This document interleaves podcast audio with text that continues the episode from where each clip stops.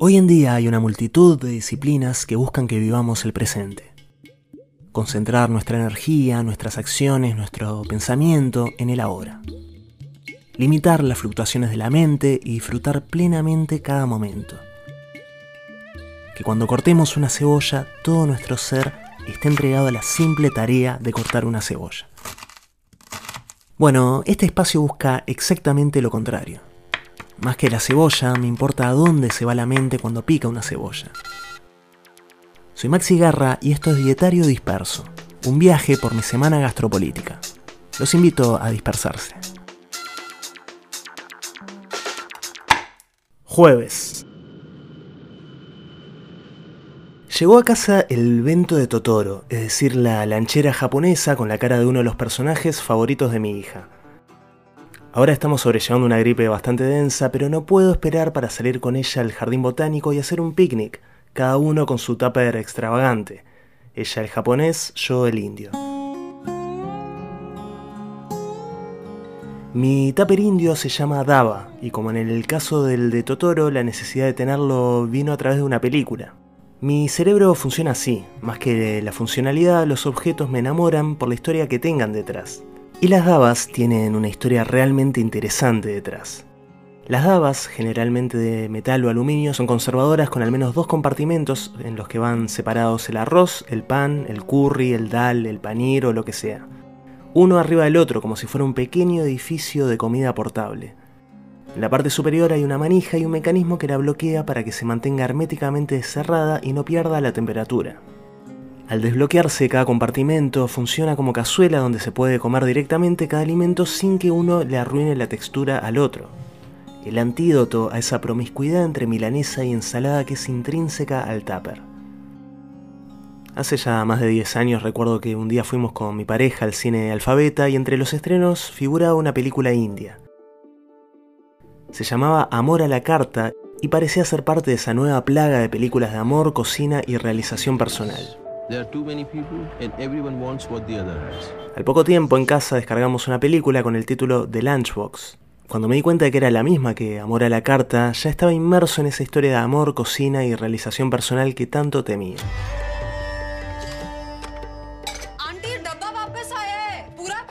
En la trama, una mujer trata de levantar su matrimonio cocinando platos nuevos para su marido, pero su daba termina en el escritorio de un burócrata desencantado de la vida que está a punto de jubilarse. Obviamente después de una serie de enredos terminan enamorándose. No recuerdo mucho más de la historia principal, pero sí de lo que me cautivó.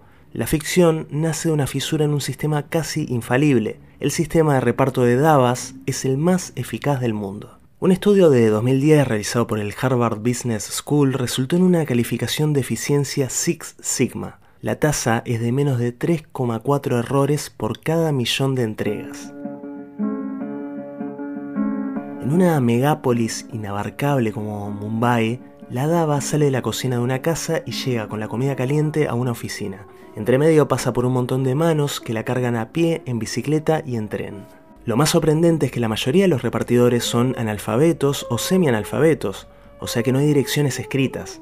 En la tapa de cada dava hay tres marcas. Un gran número en el centro indica el barrio en el que debe ser entregada. Unos símbolos en el borde de la tapa marcan el edificio y el piso de entrega, una combinación de colores y formas también en el borde de la tapa indica la estación de tren de origen y sirve para devolver las davas por la tarde. Los davawalas, o sea los deliveries de davas, circulan desde tiempos de la colonia. Es más, en la reciente coronación del rey Carlos III había dos davawalas invitados para representar esta sorprendente institución, que sigue viva a pesar de la aparición de las apps de entrega a domicilio y de los duros efectos de la pandemia en la India, donde el encierro y el teletrabajo pusieron en jaque su razón de ser, llevar la comida de la casa al trabajo. Viernes. Ken Loach estrena en Cannes su film Despedida, The Old Oak. El cine social de Loach se mueve en distintos tonos. Hay películas más combativas, otras más nihilistas. Esta última parece que tiene un cierre esperanzador. En ese juego de tonos no todo es solemnidad, hay algunas que son o juegan con la comedia. Una que disfruté mucho se titula Looking for Eric, buscando a Eric, con el ex futbolista Eric Cantona de protagonista, quien se materializa desde un póster para encarrilar a un fanático del Manchester United golpeado por la vida. Is that really you? Yes. Say something in French then. Et je suis Eric Cantona.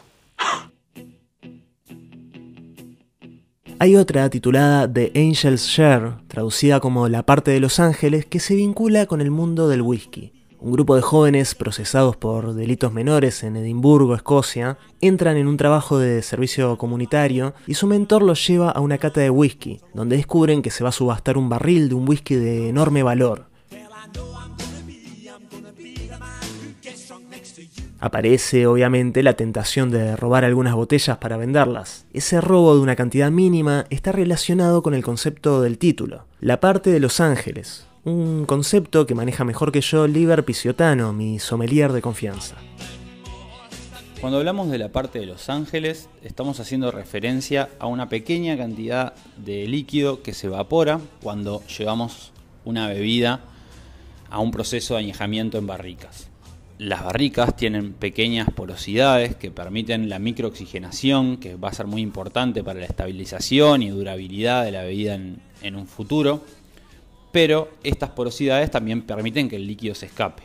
Dicen que puede ser un 2% anual, algunos manuales, pero hablando con los enólogos en general, comentan que dependiendo de las condiciones de humedad y de refrigeración de la cava, esto puede llegar hasta un 5% lo que daría más o menos 12 litros por año. Considero que es un buen negocio encargarle la protección de los caldos de Baco al ángel, que los cuide y que se lleve solamente un litro por mes. ¿Qué es lo que sucede con la parte de Los Ángeles en la película de Ken Loach? Bueno, no soy yo el que les va a contar. Búsquela en plataformas, no, no sé exactamente en cuál está. Si buscan Angels Share, el nombre en inglés, en YouTube, van a encontrar una versión con subtítulos en portugués y una calidad de imagen bastante baja. Un detalle menor si uno tiene unos whiskies escoceses encima.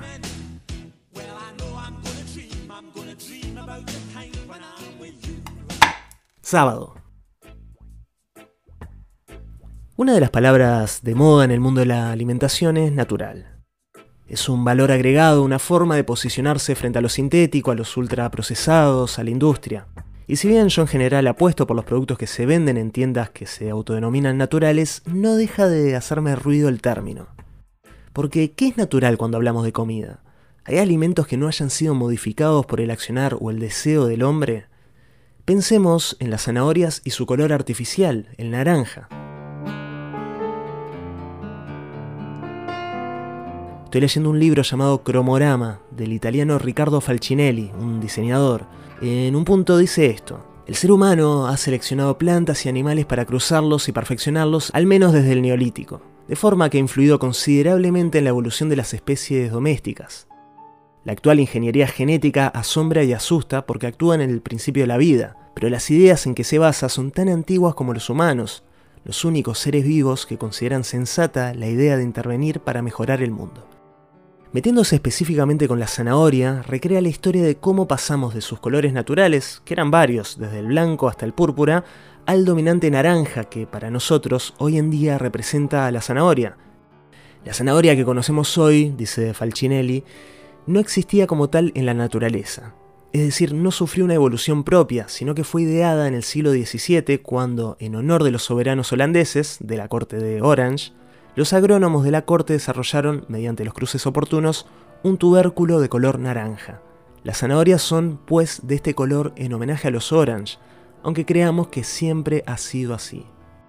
Me gustaría compartir la receta de un postre indio a base de esos tubérculos que en un punto del siglo XVII, mucho antes de los transgénicos y otras cuestiones, el ingenio humano estandarizó como naranja. Se llama jalva de zanahoria, es como una suerte de pudding de zanahoria y tiene varios ingredientes que pueden comprar justamente en una tienda naturista. 25 gramos de almendras, 25 gramos de nueces, 25 gramos de pasas de uva, 400 gramos de zanahorias ralladas, medio litro de leche, 50 gramos de manteca, una cucharada de canela, 125 gramos de azúcar, semillas de cardamomo y nuez moscada. Primero derretir en una olla la manteca junto a la canela agregar los frutos secos y dorar un poco. Sumar las zanahorias ralladas, la leche, el azúcar y las pasas. Subir el fuego y llevar a ebullición. Seguir cocinando a fuego bajo hasta que la leche se haya evaporado, alrededor de 20 minutos, mezclando para que no se pegue en el fondo de la olla. Finalmente apagar el fuego y agregar algunas semillas de cardamomo o cardamomo molido y nuez moscada. Dejar enfriar y listo. Un postre artificialmente natural. Domingo.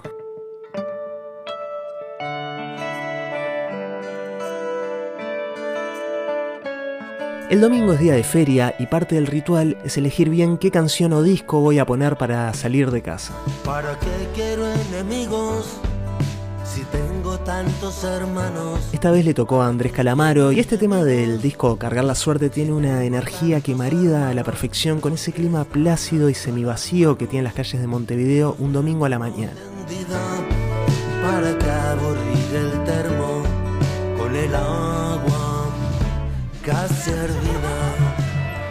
Pero además la letra me empuja a la feria por la presencia del perejil.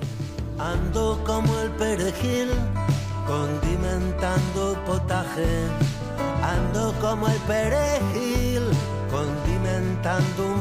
Ya quedó lamentablemente atrás la época en que el perejil se regalaba en la feria, una suerte de mimo que el feriante te hacía al final de la compra. Queda así en el lenguaje el término perejil como algo asociado a lo abundante, a lo omnipresente. El perejil es aquel que está en todas las comidas. Hace unos años se estrenó un divertidísimo corto documental uruguayo titulado Perejiles, que seguía un grupo de periodistas o pseudo periodistas cuya meta diaria era estar presentes en todas las actividades que tuvieran catering disponible. siempre están, no se sabe cómo, pero donde hay lo que en la jerga periodística se llama un tiki-tiki, es decir, un lunch, Conferencia de prensa, desayuno de trabajo. Mañana hay cuatro lanzamientos. ¿Los tenés a las cuatro? Eh, Arrancan con pizza de mozzarella y y después te viene la picada de, de- de- de parrilla después viene el asado. Los perejiles es un término que se inventó, creo que fue un camarógrafo que ya no está en actividad, que fue Héctor Rivas, que les puso perejiles porque estaban en todas las comidas. Eso al menos en Uruguay, no sé cómo viajó el término por el resto de América, qué asociaciones despierta el perejil. Si pienso en República Dominicana, por ejemplo, más allá de como ingrediente del sancocho, la primera asociación que se me viene a la cabeza es la de un episodio siniestro, la masacre del perejil. El libro El banquete de los dictadores, de las periodistas Melissa Scott y Victoria Clark, se presenta como un recorrido por los platos favoritos de los tiranos del siglo XX. Por este extraño libro desfilan las aficiones culinarias de Adolf Hitler, Benito Mussolini, Kim Jong-il o Saddam Hussein. En el capítulo dedicado al dictador dominicano Rafael Trujillo, quien tomó el poder por más de 30 años y cuya vida sirvió de base para la novela La fiesta del chivo de Mario Vargas Llosa, se reseña este momento oscuro de la historia de Latinoamérica. República Dominicana y Haití tienen la particularidad de ser dos estados que comparten una misma isla, dos países con diferente lengua y con marcadas diferencias sociales. Trujillo, a lo largo de su vida, trató de ocultar su ascendencia haitiana, según las periodistas, con una fuerte devoción por los polvos de maquillaje para ocultar la tez morena que lo dejaba en evidencia. Cito este fragmento del libro. Nativo contra europeo, oscuro o pálido, dominicano o haitiano. Estas eran las distinciones fundamentales para él. La atrocidad por la que se la recuerda, la masacre de hasta 20.000 haitianos en 1937, es conocida como la masacre de Perejil. Sus tropas llevaban a cabo el siguiente método. Agitaban una bolsa de perejil delante de ellos y les preguntaba por el contenido de la misma. Si el interlocutor era incapaz de pronunciar el sonido español de la R y por el contrario dejaba escapar una R francesa, era apuñalado hasta la muerte con machetes.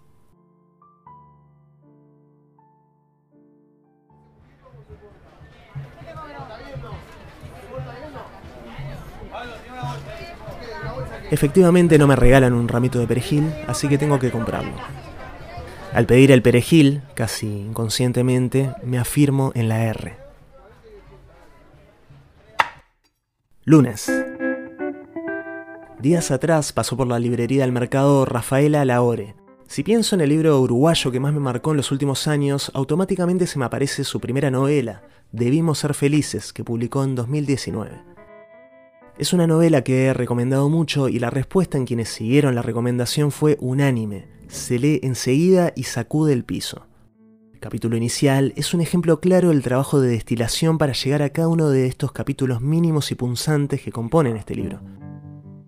Antes de que yo naciera, mi madre ya había escrito una nota de suicidio. La tarde en que la leí estábamos en su casa y yo tenía más de 20 años. Ella miraba un documental sobre los fenicios. Yo revisaba una libreta que acababa de encontrar en una caja de madera donde había cartas y documentos viejos.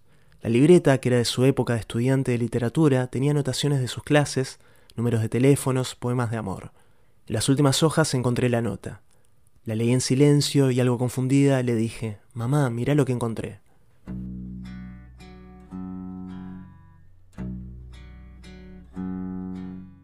Una de las cosas que más me atrae de este libro es la carga sensorial que le da Rafaela a cada uno de los fragmentos, cómo construye a los personajes desde su aroma, su relación con lo que comen, con lo que cultivan, con los ritos cotidianos, cómo una pareja se empieza a romper cuando ya no se hacen el desayuno o se abandona la costumbre de hacer ñoquis caseros. Mucho de esta historia familiar tiene que ver con Rivera, ese departamento fronterizo con Brasil y con muchos de sus productos. Hoy me llegaron dos audios de Rafaela con lecturas que le pedí de dos capítulos para este podcast. Ambos tienen que ver con la abuela de la narradora, su nexo con la casa de Rivera, esa casa que está, en sus palabras, casi cayéndose del país. Parada frente al mar, recuerdo las tardes en que iba a llegar desde Rivera y yo esperaba ansiosa que tocara el timbre. Entonces corría escalera abajo para abrazarla y preguntarle si me había traído algo. Apenas subíamos al apartamento, sus manos tanteaban adentro de los bolsos. Ahora, borrada por la oscuridad de la noche, me vuelve el olor de esos momentos, el olor que para mí ella siempre tuvo, a cuero, a jabón de ropa, a cajas de bombones garoto y ticholos de frontera. La caja de chocolates brasileños Garoto ha marcado la niñez de más de una generación y en más de un país. Cada vez que se abre una caja hay una serie de movimientos relacionados a los bombones más deseados y los descartables a repartirse los que todos quieren, con los serenata de amor de vedette, y ver en qué orden se comen los menos agraciados, los crocantes, los de fruta, siempre dependiendo de los gustos. Cada familia tiene su liturgia y hay un montón de información en esas elecciones. Por eso adoro tanto este capítulo de Debimos ser felices. Cuando se acaban los susurros, sé que mi abuela terminó de rezar. Entonces me levanto de la cama, voy hasta la biblioteca Saco mi libro de adivinanzas y la caja de bombones garoto que me trajo de Rivera. Cuando me acuesto a su lado, siento el aroma dulce de su agua de colonia, la tibieza de sus piernas debajo de las sábanas floreadas. Le acerco la caja abierta de bombones, esperando que no elija el último serenata de amor. Toma uno crocante y lo mastica mientras pasa las páginas del libro. Comienza a leer. Tengo cabeza redonda, sin nariz, ojos ni frente, y mi cuerpo se compone tan solo de blancos dientes. Separa el papel aluminio que envuelve su bombón y empieza a moldearlo con sus dedos largos. ¿Es una calavera? pregunto después de pensar un poco. Mi abuela sonríe, menea la cabeza. Seguí pensando, me dice. Imagino cabezas lisas, circulares, vacías, con dientes que sobresalen, pero no se me ocurre nada. Mi abuela le da los últimos retoques a un muñequito de papel, un cuerpito minúsculo, brillante, deforme, y cuando termina lo deja, como una ofrenda, encima de mi barriga.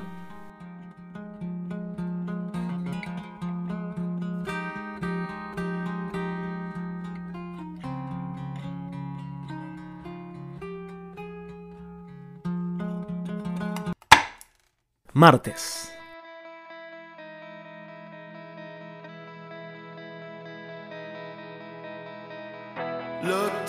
The mirror. So many people standing there. I walked towards them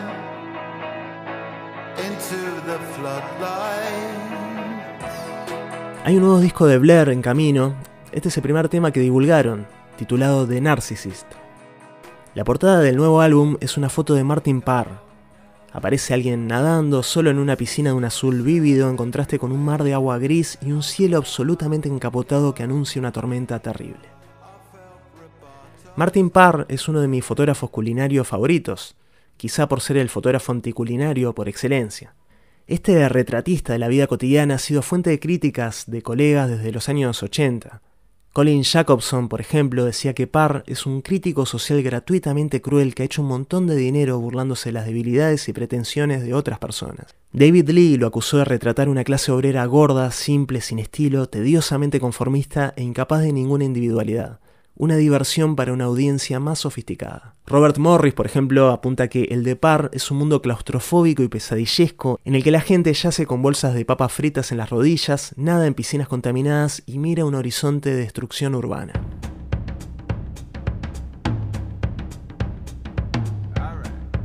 A lo largo de su carrera la discusión se ha mantenido, lo de Parr es autenticidad o guayerismo.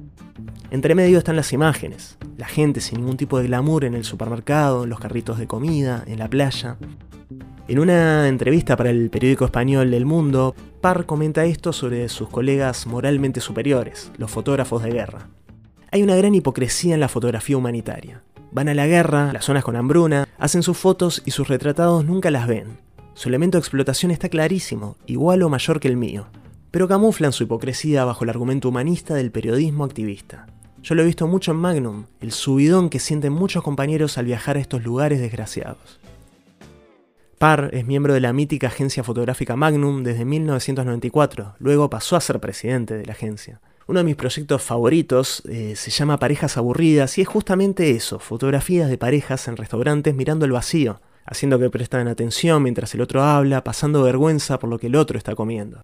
Son imágenes realmente magnéticas y que te interpelan, te hacen pensar, bueno, ¿cuántas veces yo estoy en ese escenario? No solo verlo, sino realmente vivirlo en carne propia. Real Food es un libro que recorre comidas poco fotogénicas alrededor del mundo. Dulces, sopas o desayunos alejados de cualquier ideal instagramiable. Pero que es básicamente lo que en la vida real la mayor parte de las personas entiende diariamente por comida.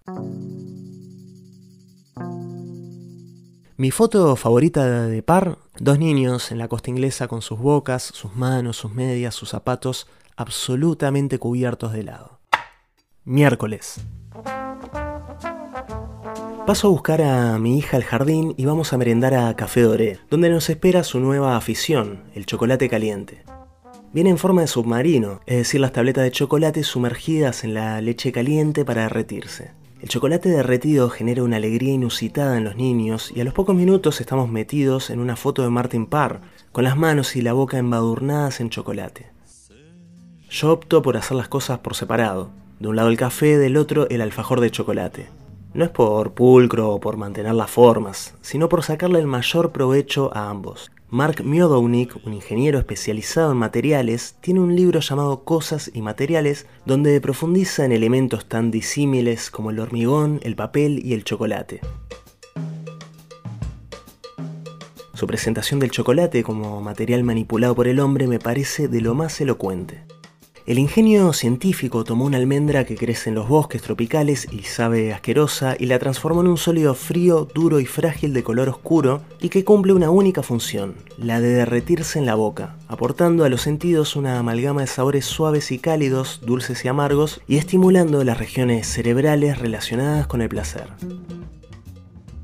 Miodownik es de alguna manera militante del chocolate en forma de barra, o sea, una bebida sólida la unión invencible de dureza y fragilidad. Los cristales, escribe, al derretirse en la lengua primero produce una sensación de frescor, pero a su vez se forma un líquido caliente y espeso.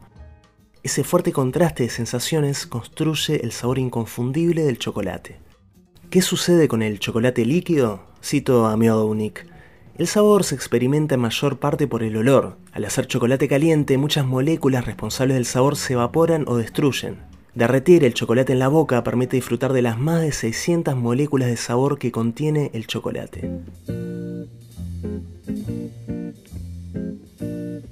Ese efecto en la boca al que hace referencia me lleva de vuelta a un libro que cité en un dietario anterior, Biografía del Hambre de Amelino Tom.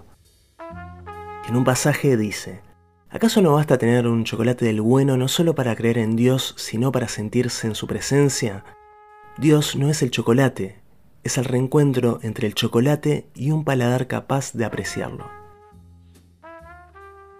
Yo, siguiendo a Miodownik, lo aprecio en su forma sólida. Mi hija, siguiéndose a sí misma, en forma líquida. Cada cual le reza a su Dios.